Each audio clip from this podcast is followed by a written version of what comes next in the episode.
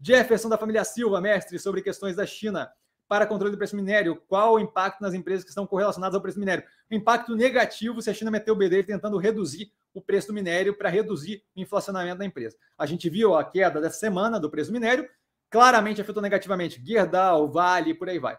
Tá? Então é diretamente correlacionado.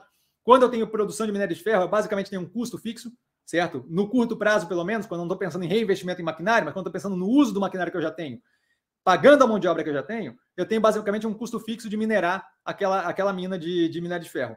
O que melhora ou piora meu resultado é o preço do que eu estou vendendo, o preço do minério.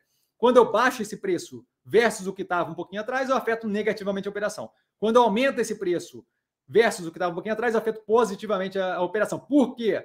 Porque aqui embaixo, meu custo é basicamente fixo quando eu penso no curto prazo. Se eu levar a longo prazo, aí eu tenho questões como renovação de material, eu tenho que levar em consideração câmbio e por aí vai, quem é meu meu meu meu de quem eu compro meus bens de capital e por aí vai. Mas no curto prazo, custo fixo e o que oscila é o preço do que eu vendo lá na ponta, tá? Então, negativamente, é, a correlação é direta, praticamente um entre preço do minério, às vezes tem um delta de demora, porque a galera fica não, vai voltar ou não, vai cair, é, mas o preço, a correlação no médio e longo prazo ali entre preço de minério e preço dos ativos de mineradoras é basicamente um, tá?